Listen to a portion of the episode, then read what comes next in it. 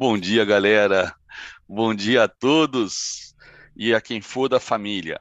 Hoje é dia 15 de fevereiro, véspera da Terceira Guerra Mundial, de acordo com o presidente comediante da Ucrânia, ou comediante presidente né? da Ucrânia, não sei exatamente qual é, a, qual é a prioridade dele, né? Mas o cretino ontem, com essa piada de mau gosto, derrubou as bolsas, puxou petróleo, puxou o dólar, e depois vocês achando que só o nosso presidente, o Paulo Guedes, são traders, né? Tem traders no mundo inteiro, galera. O Trump era trader, o Trump foi o maior de todos. Trump, esse aí, foi o maior trader, político trader da nossa história. Bom, enfim, galera, hoje vamos começar um modelo aí é, um pouquinho diferente, tá? Para ver se a gente consegue otimizar uh, o nosso morning call para ele não se estender tanto. É, e também para a gente, eu conseguir, ou o Mário, ou o Zé, enfim, a gente dar uma atenção super especial para a galera do projeto é, a partir das 9 horas. Então, eu, aquela visão é, macro, geopolítica, intermarket análise, enfim, eu faço toda ela num bloco só, tá? A partir das 8 da manhã. Passo o microfone é, para o Fabrício, que passa para o Mário, e, a gente, e aí ele pega a abertura aí da BMF, ou os primeiros, só a abertura para ver para que lado abriu, se abriu com gap de alta, gap de baixa, e abrindo com gap ou não, se foi dando continuação à tendência, né, ou dentro de uma zona aí de correção, tá bom? Então vamos lá. A agenda de hoje, o título, né? Como é que ficou o título, afinal de contas? A gente estava discutindo. São as commodities, cara pálida. Ah, são as commodities, cara pálida. Eu queria usar aquela frase famosa do, do assessor econômico do Bill Clinton, que acho que todo mundo conhece. Bom, todo mundo não, mas é uma frase antiga que ele falava: é a economia estúpido. Eu ia botar é a, são as commodities estúpido, mas o meu o meu time de compliance vetou isso. Mas eu, o, o, Minerva vetou. Minerva, o Minerva, o Minerva, o Minerva, o voto de Minerva vetou, né? Então ficou cara pálida. Mas ó, a gente ainda, ainda tem o risco da gente tomar tomar, tomar, como é que chama? Bo, é, bola preta aí da comunidade do, indígena, hein, cara? Né? Com, com, todo respeito aos indígenas, é, né? Claro, é claro, a gente tem que estar se preocupado com o politicamente correto o tempo todo.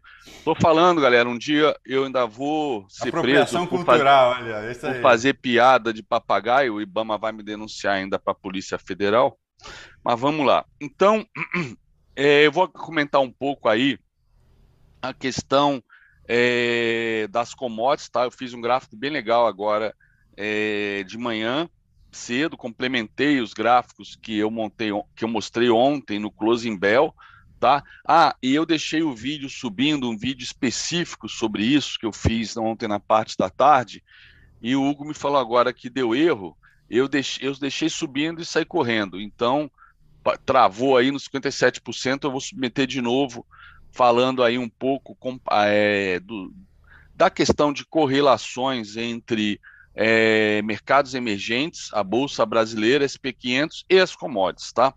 Mas vamos lá, antes de eu entrar nos gráficos, é, não sei se vocês lembram, depois do payroll, a gente estava com cerca de, acho que era 14,3% probabilidade de meio por cento de aumento é, na taxa de juros é, do Fed em março.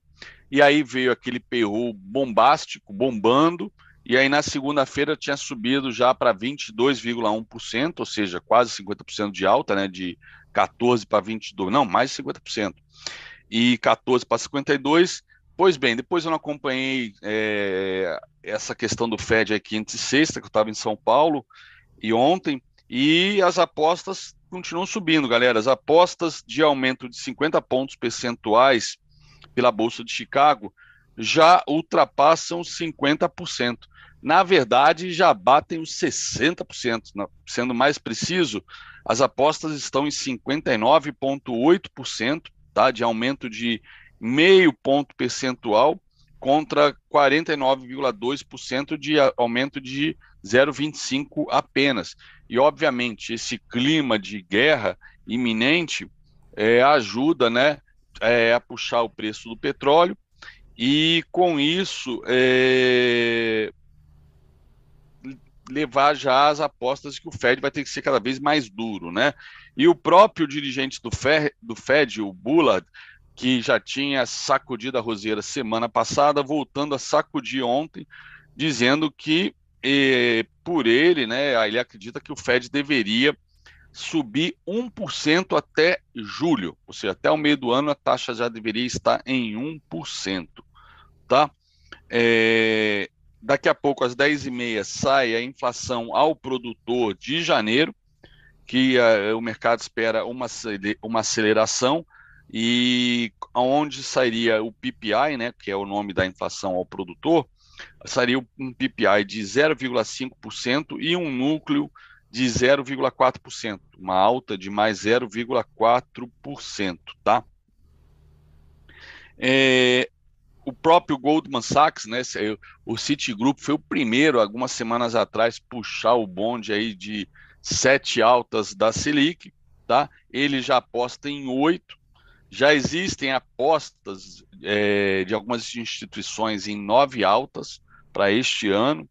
Tanto é que até que foi tranquilo ontem, né? A queda que a gente teve, eu até acreditei inicialmente que tinha sido por conta aí da, do agendamento de uma reunião de emergência do FED, que normalmente quando ele agenda a reunião é para cortar ou para aumentar juros. Foi uma dessa que me pegou comprado comprado em dólar e, e eles cortaram os juros numa reunião emergencial em março, quando eles tinham dito, saído de uma reunião de todos os presidentes de Banco Central, dizendo que não iam cortar né? Foi uma reunião logo no início do, do Covid, né? Que em março de 2020, que aí todos os bancos centrais relevantes do mundo se encontraram para definir uma política única de estímulos né, econômicos. E aí todos eles disseram que iam acompanhar mais um pouco, que não iam mexer na política de juros, inclusive o Fed, e deu meia hora, 40 minutos, o Fed cortou os juros. Aí eu falei, mas que filhos de uma puta, né? Eu, eu pô, tava parado esperando o resultado da reunião. Pô, assim que saiu o resultado da reunião dizendo que não ia cortar, que o dólar voltou, passou a subir, eu entrei comprado, e aí vem o Lazarento e do, do pau e corta os juros, né? Na verdade, ele cortou foi as minhas bolas juntos. Mas enfim, é... então já se espera algumas reuniões emergenciais. Quando na sexta-feira eles anunciaram para a segunda, eu achei até que a queda de ontem podia ser por conta disso. Não sabia que o comediante ucraniano estava tava atuando aí num palco global. Mas esse é o, o principal aí. É, ah, voltando ao Goldman Sachs. Então, o Citigroup foi o primeiro. Depois, ano semana passada, veio o JP Morgan, né, falando a é, previsão de sete altas. E agora é o Goldman Sachs, que já prevê sete altas da Selic e coloca os yields de 10 anos, né, o fechamento do ano, em 2,25. Lembrando que ele atingiu 2%, cravou o meu segundo alvo de FIBO na sexta-feira. Tá? Então ele espera 2,25 no final do ano e também rebaixou o SP500 de 5.100 pontos para 4.900. Lá do outro lado do Atlântico Norte, Cristina Lagarde, é, presidente do Banco Central Europeu, comentou que não tem pressa em ajustar a política econômica, né? E mais acredita que a inflação deve dar uma recuada ainda este ano, mesmo sem é, a mão pesada do Banco Central Europeu, tá? Que o comentário, né? A inflação deve seguir elevada, mas recuará em 2022 palavras da Cristina Christine Lagarde. Beleza? Bom, isso aqui é no, é no, no, no front aí é, dos bancos centrais desenvolvidos. Do lado do nosso Banco Central super desenvolvido, né, que é, ontem, não sei se vocês assistiram a entrevista é, do Betinho, a pena, onde ela perguntou para ele se o Banco Central realmente vai ser duro no controle da inflação, é, mediante um PIB, né, um PIB cada vez mais em queda, com risco de isso impactar negativamente o PIB. E a resposta dele não podia ser mais clara. A nossa missão é controlar a inflação. A, a, a obrigação de fazer o PIB crescer né, é do governo, né, entre linhas. É, então é isso. E agora, às 8 horas, saiu o IGP-10, não, não olhei aqui ainda, vou dar uma olhada, está aqui na, na, em cima, é, que a expectativa, né, as medianas do broadcast, era sair, sair entre 1,63 e 2,14, né, é, acelerando sobre o, o mês de janeiro, que foi 1,79. A mediana deu 1,97 para esse GP10 agora de fevereiro, acelerando sobre 1,79. Vamos ver quanto saiu. Saiu 1,98, né? 1,98. Saiu dentro da faixa, né, 0,01 acima da mediana, mas saiu 1,98. De qualquer maneira, acima do 1,79 de janeiro, ou seja, acelera, Ayrton. Então, continua subindo aí é, os índices de inflação, beleza? E a Selic ontem, Selic, o Focus ontem, né, mostrou aí por conta da semana que passou, é, todos os todos os indicadores aumentaram, né, menos do PIB, o menos do PIB, mas aumentou Selic, aumentou é, aumentou IPCA, tá? Aumentou a inflação e é, o principal aqui, cadê, cadê, cadê? É que já tem instituições apostando em Selic a 12,5, ou seja, bem diferente do que a, a, a Selic mostrou na, no dia do comunicado do Copom e que depois deu aquele cavalo de pau quando saiu a ata. Ele até comentou por alto alguma coisa sobre essa questão da confusão que deu dentro do comunicado e a ata, e eu vou ter que assistir esse início do programa, porque nessa hora, coisas de trader do lar. Nessa hora, o veterinário estava dando soro para o meu filhotinho de Rottweiler, que passou muito mal com a viagem né, de São Paulo para cá, e ficou muito mal, foi piorando, piorando. Cara, quando deu 10 e meia, a gente bateu o pânico, a gente achou que, putz, ele podia morrer no meio da noite estava completamente apático, sem se mexer a horas. Aí ele trouxe soro, veio dar soro nele com vários remédios e o bichinho ficou, ficou pronto. Mas eu perdi esse iníciozinho do programa, tá? Faz parte. É, pai é quem cria, né? Então é isso. É, então esse é o cenário aí do, do Copom. É, o fluxo continua forte, tá? Eu vou mostrar os gráficos aqui. Fevereiro, né, o fluxo aí que tem um delay aí de três dias, o fluxo dos gringos em fevereiro já é de 9,8 bilhões de reais, sendo que 2022 inteiro 42,289 é, bilhões.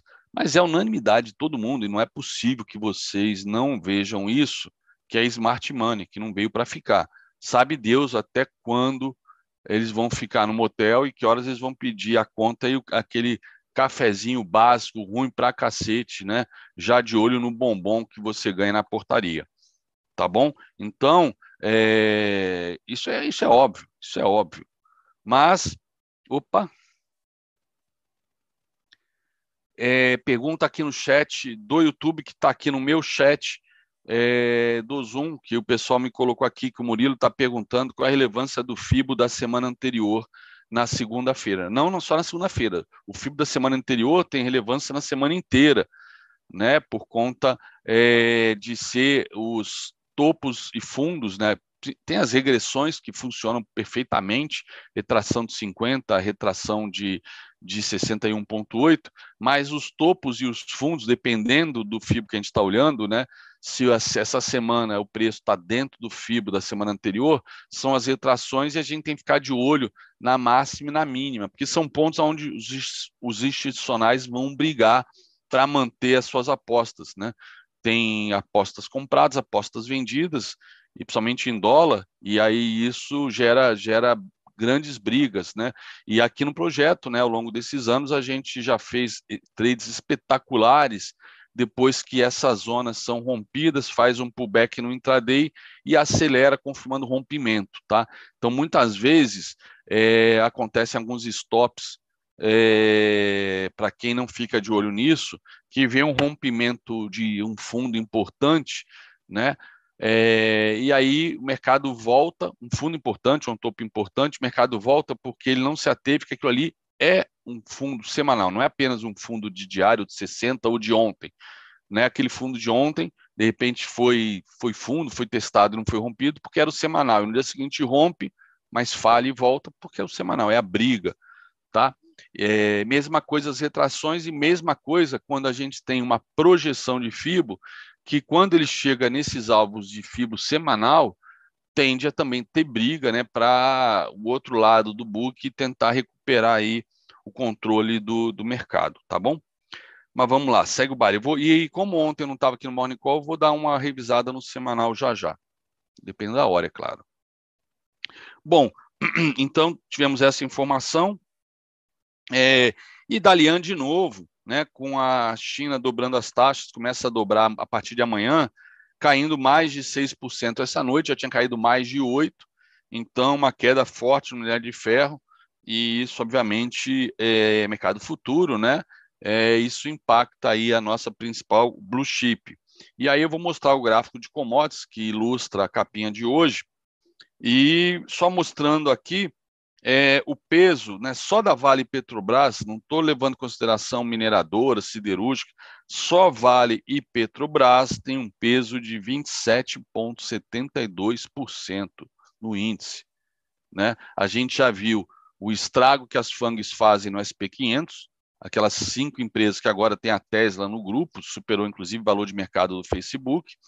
Então tem lá Facebook, Apple, Amazon, Microsoft, Google e Tesla, elas têm 25% cravado aí, o último cálculo que eu fiz, é, o último levantamento que eu fiz, 25% do peso do SP500.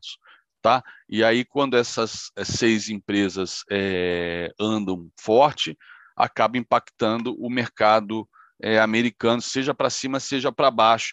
E com isso a gente vem acompanhando uma série de divergências, porque a Bolsa Americana, apesar do índice, né, é, elas, essas seis empresas serem muito relevantes, como é Vale, Petrobras, Itaú e Bradesco aqui, é, elas sozinhas não podem sustentar a bolsa eternamente. Existem mais é, 494 ações. E eu já eu tenho um gráfico aqui, mas eu, eu não vou mostrar porque eu não sei se está, está, está se eu, eu, preciso incluir a Tesla. É, é um gráfico que mostra o SP500 versus o SP500 sem essas cinco ações, por isso que eu falta incluir a Tesla. Mas vamos lá, vamos mostrar aqui o gráfico para vocês. Eu acho que aqui da minha agenda já foi tudo. Então, vamos lá. Compartilhar a tela.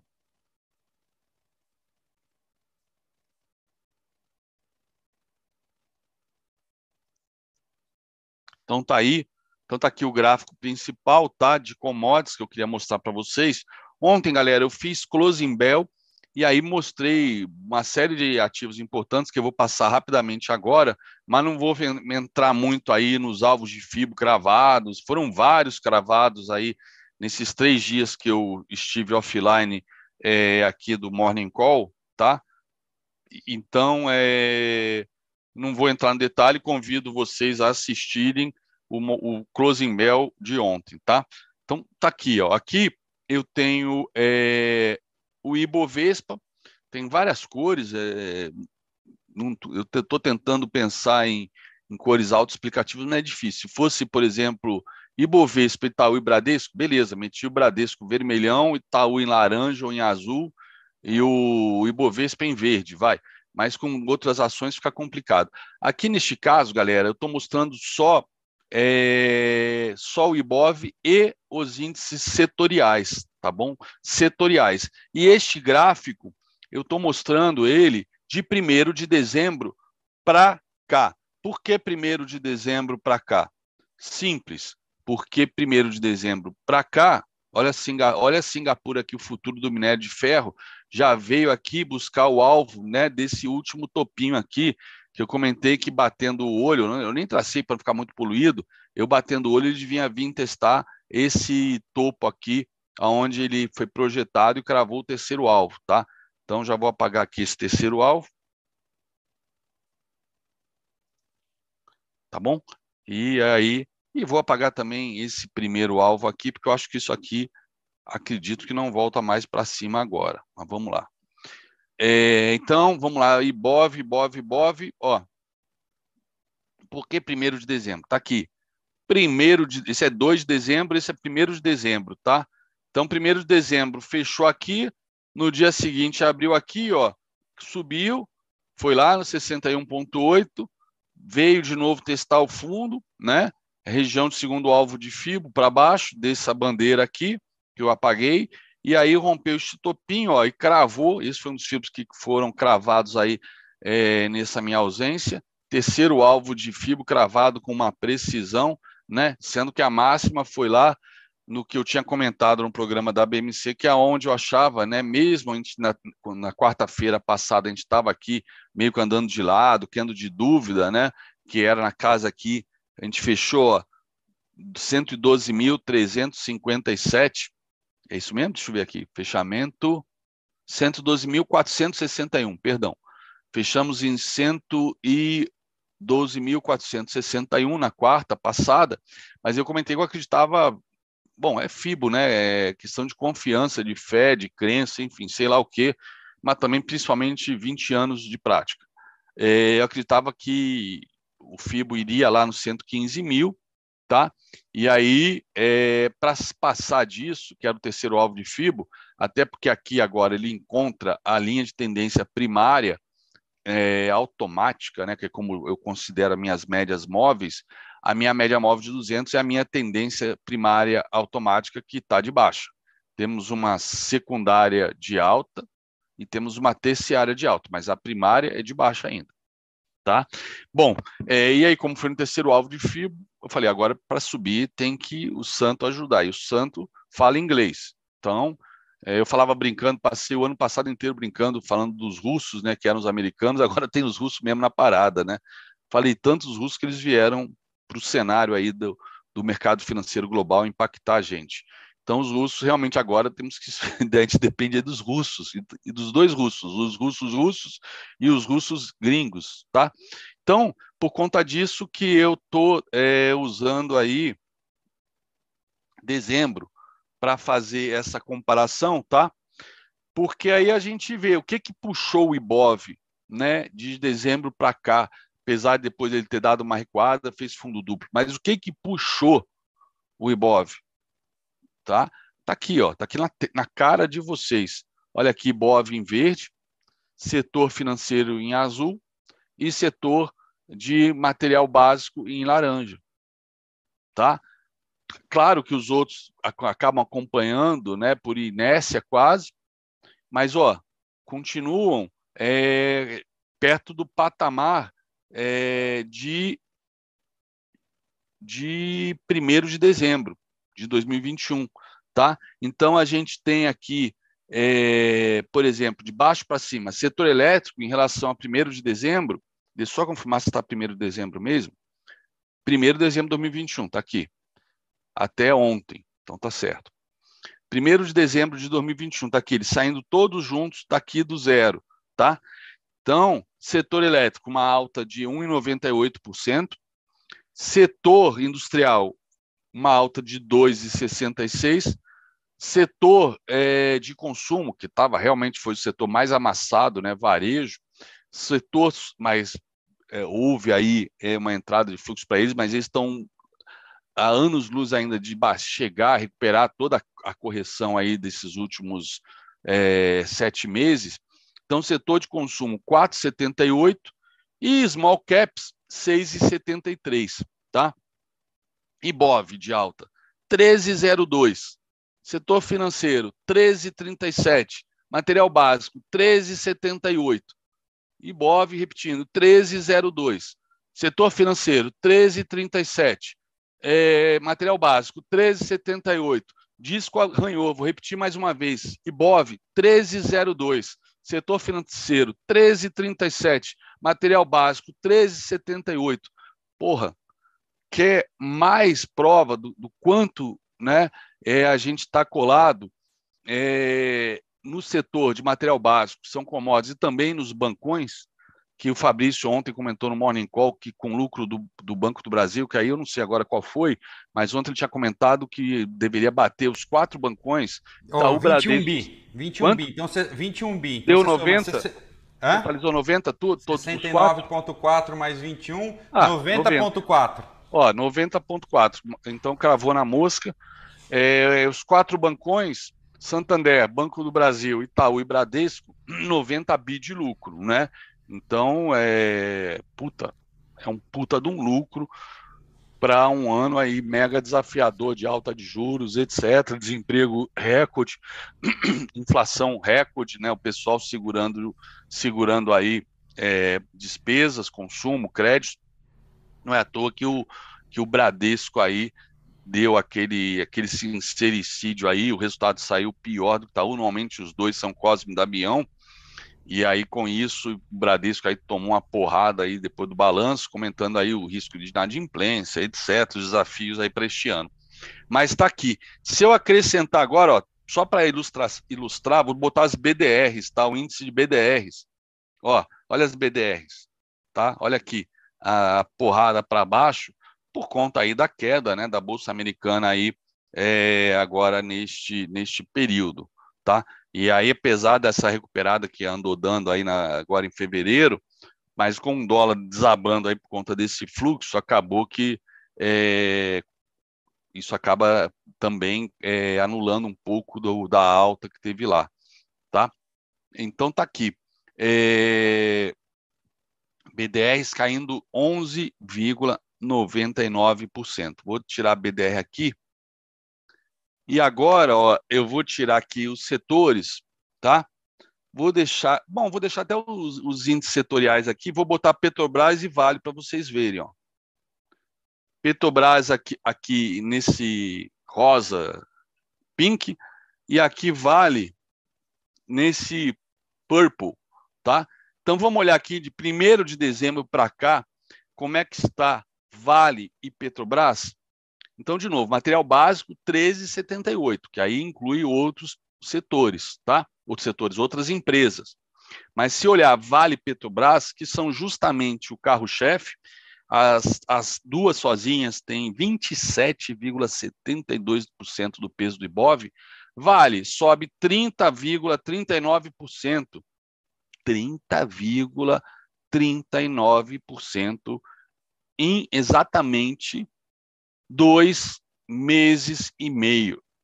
Dois meses e meio, 30,39% em two and a half fucking months. Petrobras sobe em two and a half fucking months 25,24%. Repetindo, elas têm 27,72% do peso do Ibovespa muito mais, né, que uma valorização muito maior que o índice material básico. Se elas têm 27,72% do peso do Ibovespa, que sal em cima do material básico, deve ser bem maior, tá? E agora botando o Bradesco Itaú aqui na, na roda, botar o Itaúzão, tá? Olha o Itaúzão aqui, subiu 19,28%. E se eu botar o Bradesco, né, o patinho feio agora da vez, tá?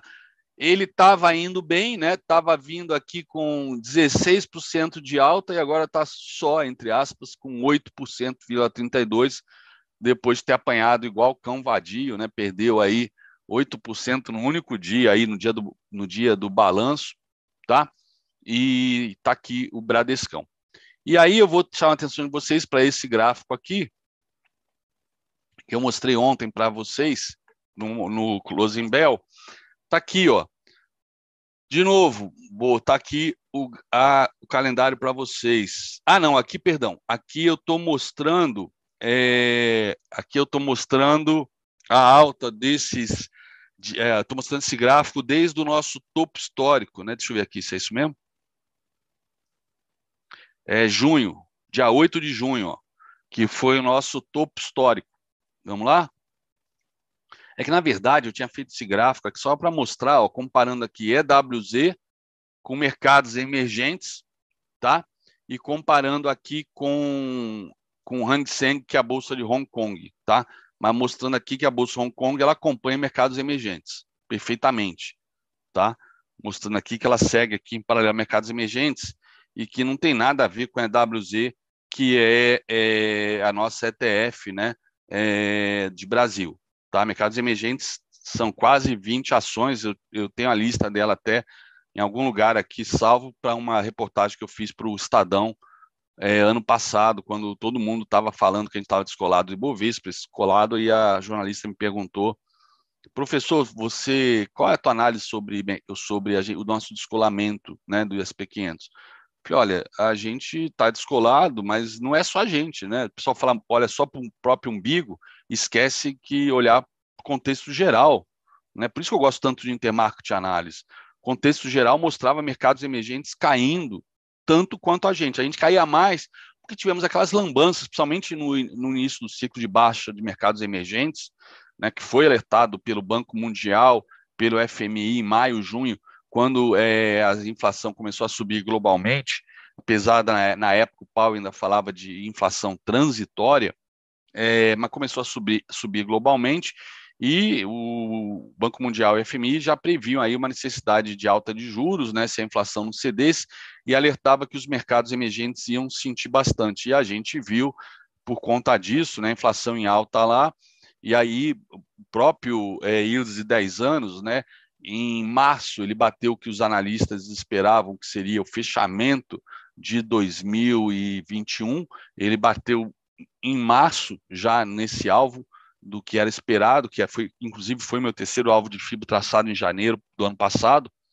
E com isso, obviamente, né, os yields subindo, começa a ficar atrativo é, trazer dinheiro né, é, para os Estados Unidos, para renda fixa e tirar dos mercados emergentes que a questão da inflação, né, podia até ser que o Fed, Banco Central Europeu, talvez não aumentassem os juros, mas os outros, os emergentes iam ter que aumentar, né? por conta é, de manterem aí seus títulos atrativos, né? Senão não, não conseguia pagar juros, né?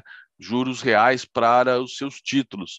E aí, quando a gente viu uma queda é, nos mercados emergentes como um todo, então está aqui, claro que com esses outros dois gráficos, com um pouco mais achatada aqui a curva dos mercados emergentes, deixa eu ver se eu tenho aqui outro, tá? Aqui é SP mercados emergentes, IAWZ e a Bolsa de Hong Kong. Deixa eu tirar esse SP aqui para ficar menos achatado. É... E vou tirar Hong Kong também, que não. Bom, deixa por enquanto. Deixa eu tirar o SP aqui, ó. Tá aqui, ó. Olha aqui, é, mercado, é, merca, é, Brasil em verde, tá? Ou seja, descolamos totalmente aqui né? É, e aqui eu estou pegando, deixa eu ver de novo se é o gráfico do ano passado para cá. Isso, não, deixa eu ver. Acabou mexendo aqui, eu acabei mexendo aqui, deixa eu botar início do ano, dia 4. Beleza, pronto, tá aqui. A gente acabou é, é, descolando um pouco, né? Por conta justamente com a EWZ em dólar, acabou mexendo mais aqui porque a gente teve um ano extremamente volátil no dólar, quase seis reais, depois veio para é, 4,87, o pessoal na época achava que ia 4,50, 4,20, estão esperando até agora, e aí com isso isso mexe no EWZ. Mas reparem aqui que mercados emergentes e Hong Kong andam juntos. E a gente também temos tendência a andar junto com mercados emergentes. Tivemos uma piora aí no segundo semestre, ó, a alta do dólar e também é, toda a questão aí também o próprio Ibovespa diretamente sofrendo forte, né? Teve uma queda forte, foi o pior é, pior é, resultado aí das bolsas dos países emergentes por conta de todos os riscos fiscais e ruídos políticos que a gente acompanha no segundo semestre entre os três poderes, tá? Mas vejam que agora com as commodities, olha só, já tiramos a diferença, já passamos Hong Kong e daqui a pouco passamos mercados emergentes que continuam caindo, tá? Mas a gente é altamente dependente das commodities, tá? E as commodities bombando conforme vocês viram, olha o que, que aconteceu, né? Então, mostrando aqui mais uma vez, deixa eu mostrar. Aqui, olha só, só do fundo aqui que dia foi esse fundo? Olha só o fundo, dia 1 de dezembro, né? O fundo do petróleo que estava caindo, 1 de dezembro, foi o fundo de Bovespa. Aqui, o fundo do minério de ferro, que estava caindo, caiu, chegou a cair mais de 50%, foi dia 19, de, 18 de novembro. Tá?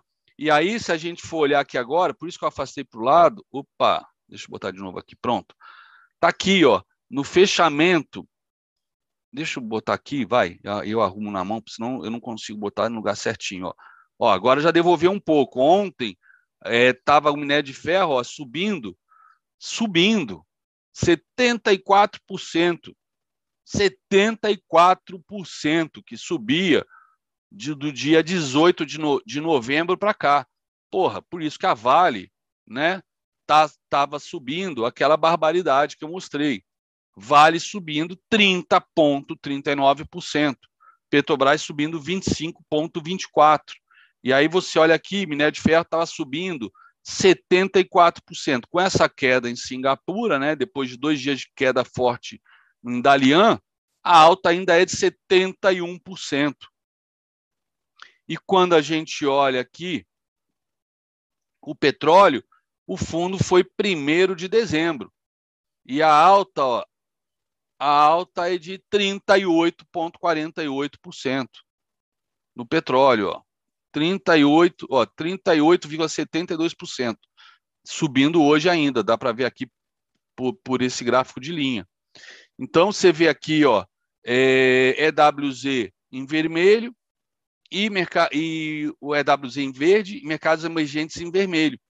Ou seja, a gente acompanhando mercados emergentes, né? Só que aqui a gente dispara, dispara, tá? E aqui bolsa de Hong Kong, que tem uma dependência forte aí da China, depois que foi devolvida para a China em 1999. Então, sempre que tem protestos lá, Hong Kong sofre. Sempre que Estados Unidos quer retaliar a China por práticas comerciais, alguma coisa, né, lista empresas chinesas listadas em Hong Kong, é, de proíbe de serem listadas nos Estados Unidos ou ameaça de deslistagem. A China, quando quer intervir nas principais blue chips dela, Alibaba e companhia, né, que ela comenta e começa a regulamentar é, alguma coisa, é, as empresas caem 20 e tantos por cento num dia, é lá em Hong Kong também. Então está aqui, é, ela tem, acaba tendo uma dependência forte com a China e Hong Kong não tem nada a ver com commodities, tá? A gente tem, tá aqui, ó. Então a, gente, nossa bolsa é atrelada a commodities, galera. E com isso, é, a gente está com nossos destinos traçados é, junto com commodities. Se lá corrigir forte, se minério de ferro corrigir mais forte, até porque a China está em tendência de baixa, deve ter razão para estar em tendência de baixa a China, tá? A gente deve corrigir junto em algum momento, porque isso impacta em redução de consumo do minério de ferro. Então, a China impacta as commodities e as commodities impactam o Brasil. Então, indiretamente, a China impacta as commodities. Impacta, perdão, impacta o Brasil. Só que se as commodities subirem e a China cair, a gente vai seguir as commodities. Né? E se o mercado americano é, der uma freada brusca, isso impacta todas as bolsas do planeta e a gente vai junto. Né? Vai junto. Tivemos descolados aí negativamente durante sete meses da Bolsa Americana, junto com os todos os mercados emergentes, e agora subimos, por quê? Por conta da nossa taxa de juros, que é, dentre todos os países, é, já é a maior de todas, favorecendo o QR Trade, o dinheiro de motel, smart money, e aí os caras vieram para cá, estão com, comprando pré, como se não houvesse amanhã, renda fixa, 13%, 14% pré, vão ficar 20 anos ganhando essa taxa na babesca, só que eles precisam proteger todos esses investimentos, já que o, eles são, no final das contas, remunerados em dólar, né? Não adianta receber pré em real e o real depois desvalorizar. Então, é, eles estão fazendo hedge com commodities, aproveitando que as commodities estão subindo para cacete, estão fazendo hedge com commodities que são dolarizadas. Só que, como eles fazem esse hedge? Com Petrobras e Vale. Está aqui escancarado, cuspido, escarrado na nossa cara isso. Tá? Dinheiro de motel. Então, cuidado com petróleo e minério de ferro, se houver, por exemplo, se lá as coisas se acalmarem na Ucrânia, né, virar realmente uma guerra piada, né, como fez o presidente ucraniano ontem, pode haver uma reversão aí desse petróleo e aí e o minério de ferro com a China também, tá? E voltando aqui então, uma revisão, putz, já tô tenho dois minutos para acabar, vai, nem sei se vai dar tempo. Vamos lá. É, petróleo agora, ó. Petróleo subindo, é 2,50, então aqui, aquele gráfico estava mostrando que é uma alta, né? Enfim, bom, 2,50 ele atingiu. Ah, olha uma coisa que eu achei por acaso. Eu estava acompanhando mais o Brent por conta da Petrobras e ontem, por acaso, eu cliquei errado aqui e estava atrasado, estava desatualizado o meu gráfico do crude. Eu fui atualizar, olha só, ele cravou já o segundo alvo. Então, isso pode impactar o Brent, que não cravou ainda o segundo alvo. O segundo alvo está aqui, ó, nos 100 dólares, famigerado 100 dólares, tá? E deixou um padrão de dúvida ontem, mas que na minha leitura era um pullback no primeiro alvo. Mas com esse crude batendo o segundo alvo e agora já recuando forte, pode ser e pode ser que ele venha aqui no primeiro alvo, tá apesar do que ele já fez um pullback aqui, não conseguiu fechar abaixo e voltou a subir. Mas tem que ficar de olho nesses dois. E o minério de ferro, né, caindo 7,24%, que chegou a cair bem mais, tá? Pegando aqui o somatório aí dos dois dias de queda lá na China, totalizando aí por volta de 14% de queda, dá até para a gente fazer um double check aqui e ver quanto que caiu. Quanto que caiu em um dia, ó, da máxima mínima, ó, 13%, ó, mais ou menos que caiu, o que caiu em Dalian, tá? Em, opa, em Dalian do nesses dois dias, beleza? Então tá aqui, mas deu uma recuperada. E a gente vê agora, ó, SP500, tendência de alta fortíssima, 1,46, acabou a guerra, eu acho, ó. Ele foi lá no primeiro alvo, quase de fibro cravado, mas perdeu aqui a faixa de gás e agora está voltando a fazer um halt na média de 20. Vamos ver como é que ele fecha. Se ele fechar abaixo aqui desse fundo, a gente viu um pullback e deve retomar queda amanhã, tá? Vamos ver se ele se sustenta aqui com essa alta, pode estar tá vindo notícia boa de fora. E o NASA, que esse se empurrou forte, ó, 2,22 agora, tá? Mas esse ainda perdeu a faixa de gás e está longe de voltar, tá? E rapidamente aqui, ó, é, DXY recuando, né? A bolsa subindo forte, então o DXY está recuando. Euro, né? Que não tem expectativa de valorização através de política monetária, de aumento de juros, etc., também ajuda a fortalecer o dólar, tá? e mais o, o euro caiu forte esses dias, mesmo com o discurso da Lagarde, vem subindo agora. E como é que estão os yields do Tesouro de 10 anos? E os yields do Tesouro de 10 anos, opa, os yields, aqui é o valor de face. Os yields, opa, opa, opa, olha só que puta divergência que a gente está vendo. SP e Nasdaq subindo e os yields também, subindo quase 3%. Ó, fez pullback de livro, né? Ele cravou o segundo alvo, fez pullback de livro na sexta-feira, ontem voltou a subir, chegou a subir 5 e pouco, e agora está querendo romper o segundo alvo de FIBO, que é 2% nos yields. Aí o próximo alvo é o valor aí que o Goldman Sachs espera para o final do ano, 2,26, ele espera 2,25. Está aqui, ó. PPI sai às 10h30, pode ajudar a puxar esse tesouro e derrubar a bolsa de novo, mostrando inflação mais forte, tá? tem que ficar de olho nisso. Mas, ó, ó, olha Bitcoin, que eu sempre falo que é um proxy de risco da Bolsa, ó, Bolsa subindo forte agora, Bitcoin subindo 4,21. Ethereum subindo 6%, né? Pôde fazer um halt na média de 20, cravou o terceiro alvo, se recuperando, armando aqui um pivô de alta bonitão aqui, depois de corrigir até a retação 38, tá? E é isso. Deixa eu passar para o Fabrício e depois para o Mário. Aí o Mário, galera, é, é, faz aí o estudo aí do índice do dólar com vocês, e aí na sala eu, eu faço aí um estudo semanal depois, offline aqui da, do YouTube, e amanhã no YouTube, se for o caso, eu mostro aí do semanal que o Danilo tinha pedido, mas, porra, já passaram 48 minutos. É que era importante passar esse cenário aí de commodities, porque tá todo mundo achando que, não, a gente, né, a gente estava barato. Cara, os fundamentos estavam baratos, os gráficos podem estar baratos, mas tudo muda. A gente tem que olhar para frente. Para frente, porra, se essa PEC kamikaze sair, meu, pô, é dilúvio, né? 100 bilhões, se sair pelo, pelo Senado, 100 bilhões renúncia fiscal e mais 18 bilhões de gasto fora do teto.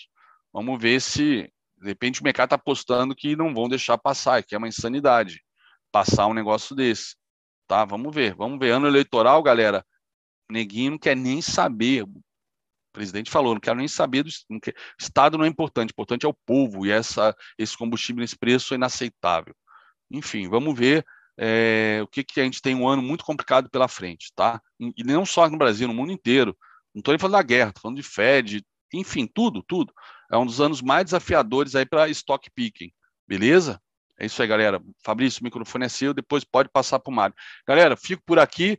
É, de, de, o Mário vai conduzir aí a abertura do BMF, passa para o Zé, que vai estar tá tocando aí esse início na sala, e aí eu entro daqui a pouco para tomar um café, eu entro pra, daqui a pouco para a gente fazer uma revisão aí de semanal, etc., e trocar mais uma ideia junto com o Zé, conforme a gente fez semana passada, que foi muito legal, nós dois discutindo aí toda a questão de juros, índice, dólar, foi bem bacana. Fabrício, é seu microfone.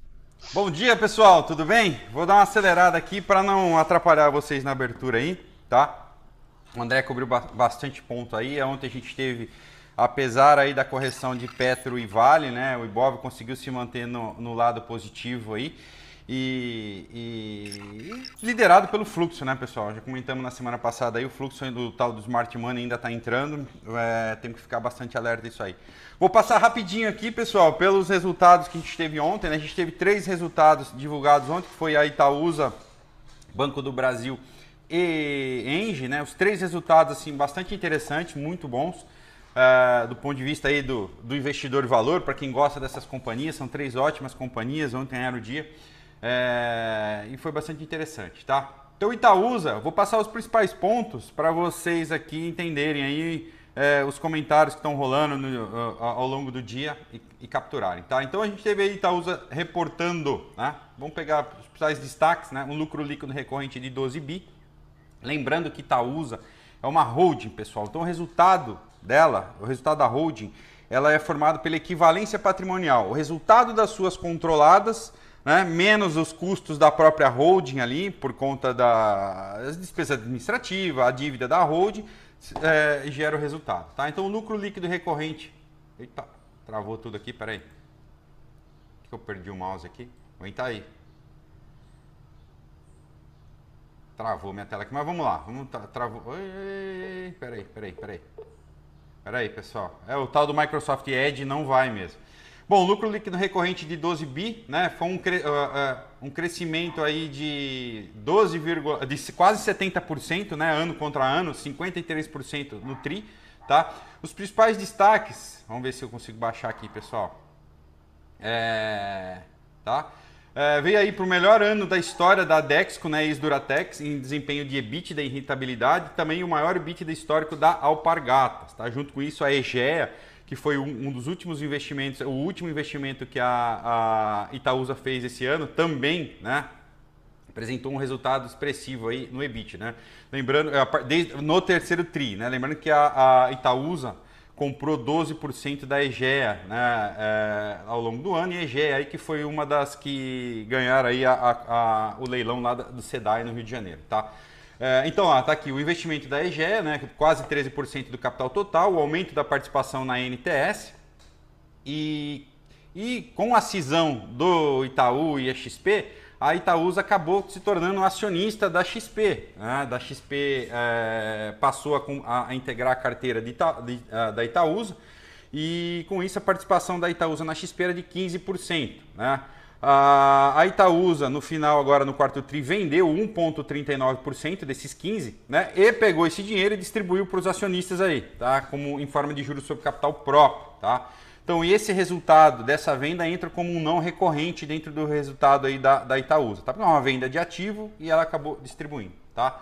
Se eu tenho algum, mais alguma coisa da Itaúsa para mostrar para vocês aqui, peraí que tá travando.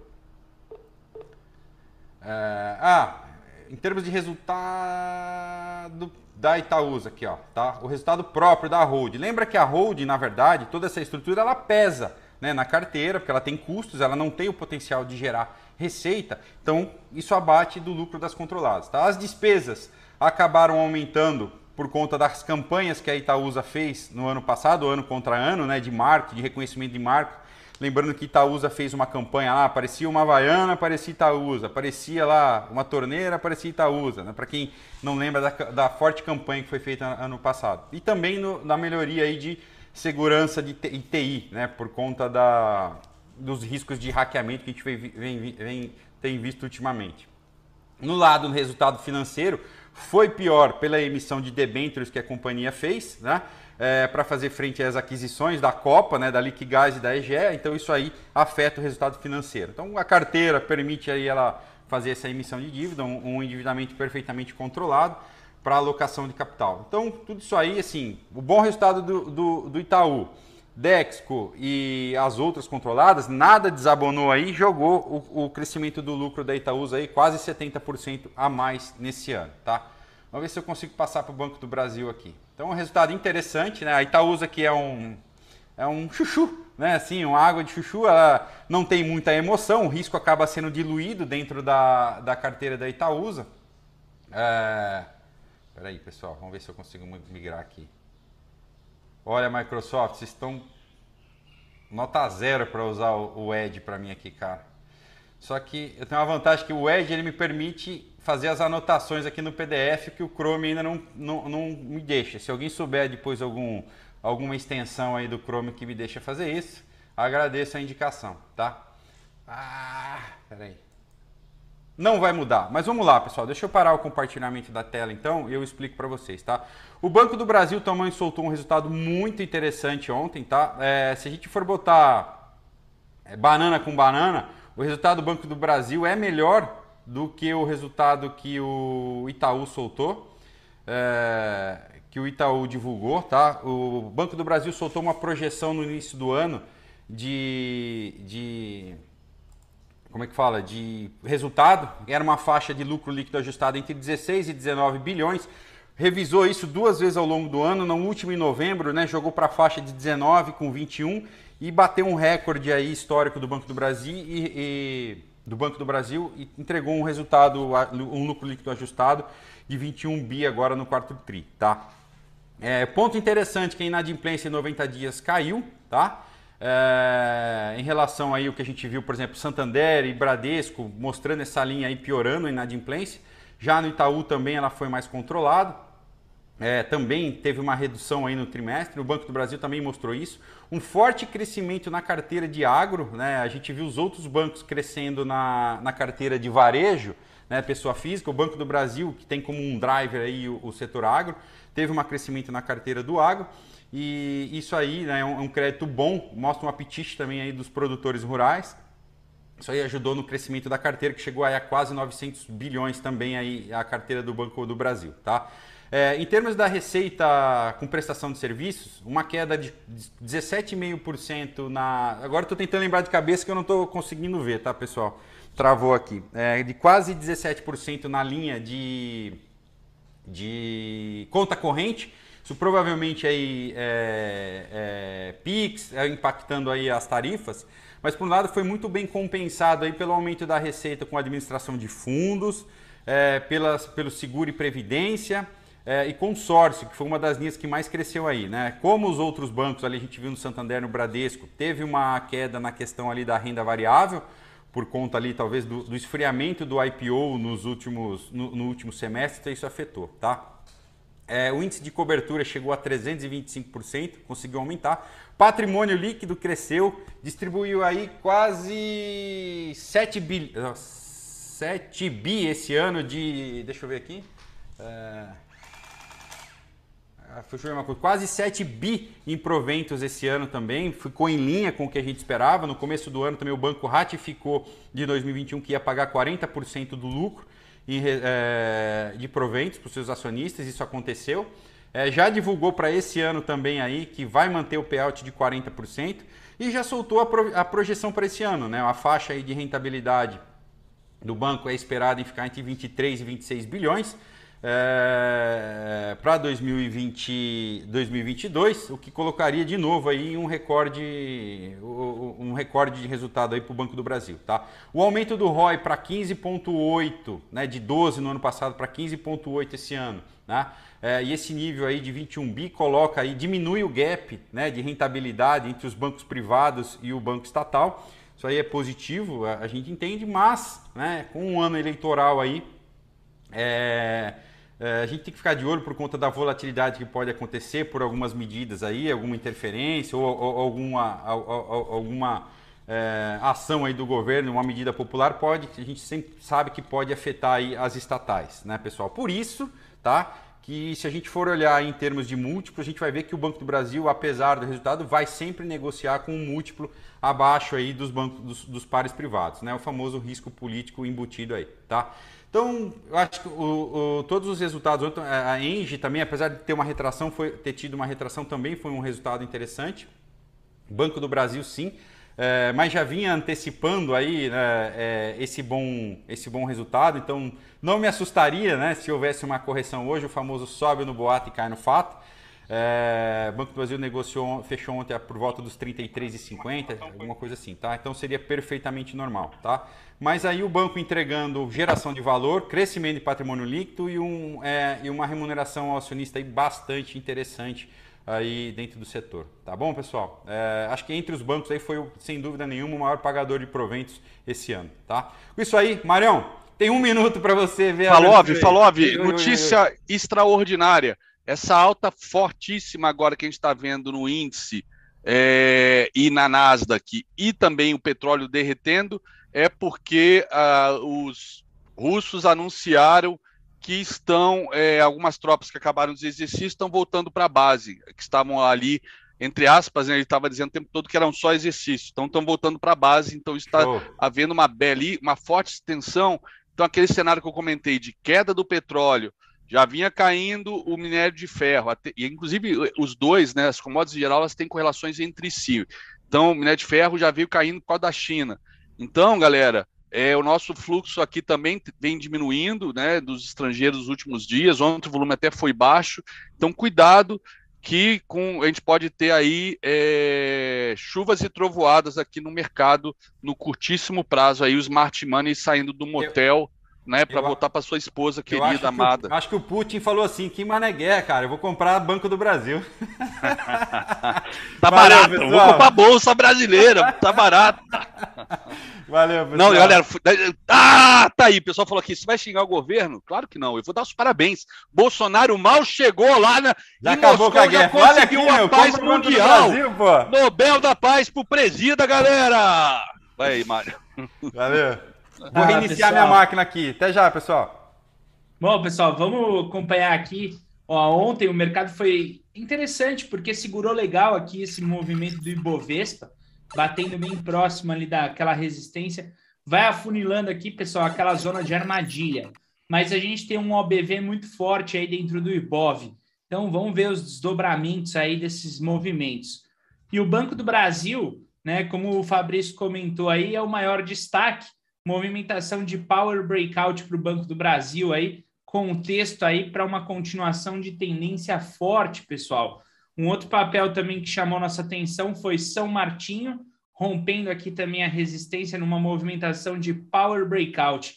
Então, esses dois movimentos aqui foram os mais chamativos aí no dia de ontem para a gente aqui no mercado, pessoal, ok?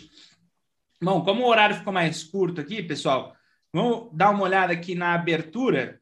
Ó, abertura do índice Ibovespa, tá, pessoal? Pela movimentação do dia anterior, né? Ele rompendo já o topo aqui do fechamento anterior, ok? A gente pode pegar essa movimentação do dia anterior e deixar como um alvo aqui para cima. Então, a gente tem alvo até a região de 115 mil pontos, 172, ok? Lembrando, pessoal, que a gente vai ter vencimento do índice futuro amanhã, né? Então, a movimentação aqui é, segue aí para um patamar de força, tá? É, a média móvel de 20 aqui, pessoal, desalinhada ainda com a média móvel de 200, isso não é fabuloso 4, ok? Isso não é fabuloso 4. A média móvel de 20, ela tinha que vir para cima da média móvel de 200 para a configuração do fabuloso 4. Então, nesse caso aqui, o que a gente faz? A gente trabalha com essa primeira barra. Dessa primeira barra aqui, a gente vai esperar dois eventos para sair na compra. Dois eventos seria uma barra de ignição mais um gift, por exemplo, eu posso sair comprando aqui o índice Bovespa. Se o índice Bovespa ele corrigir até a média móvel e as médias aqui se alinharem, deixando um contexto de halt na média móvel, eu posso também buscar por compra do índice Bovespa, tá? Então, o cenário é de alta para o índice Bovespa, pessoal, e vamos esperar o nosso trigger de entrada. Por enquanto, a gente não tem esse trigger ainda bem definido nessa movimentação. Já no caso do dólar, pessoal, tá é, rompendo aí esse suportão, dólar futuro. Então, nesse caso aqui, a gente está falando de uma movimentação é, para um contexto também de tendência forte de baixa. Como ele abriu e está voltando aqui um pouco para o fechamento de gap, isso não é ruim, isso é até bom, né? Porque no caso aqui, pessoal, você pode pegar ele na inversão aqui do movimento para voltar para a movimentação de baixa. Também não trabalharia no contexto de alta para o dólar futuro, tá, pessoal? Então, é isso que a gente vai avaliar agora com essa abertura aqui junto com a turma dentro do Projetos 10%. E, pessoal, a gente estava essa semana fazendo a campanha do Projetos 10% de promoção de volta às aulas, a campanha terminou ontem. E a partir de agora a gente vai dar mais foco aí para os novos membros do Projetos 10%. Então, o nosso foco vai estar dentro das salas do projeto a partir das nove. E a revisão online a gente decidiu aí que agora é só uma vez por semana, às quartas-feiras, não mais duas vezes por semana, que o foco vai ser para os nossos alunos, ok? E hoje também tem a aula aí do projeto Verão. Então, com isso aí, pessoal, nós vamos ficando por aqui e vamos entrar aqui junto com o pessoal na sala.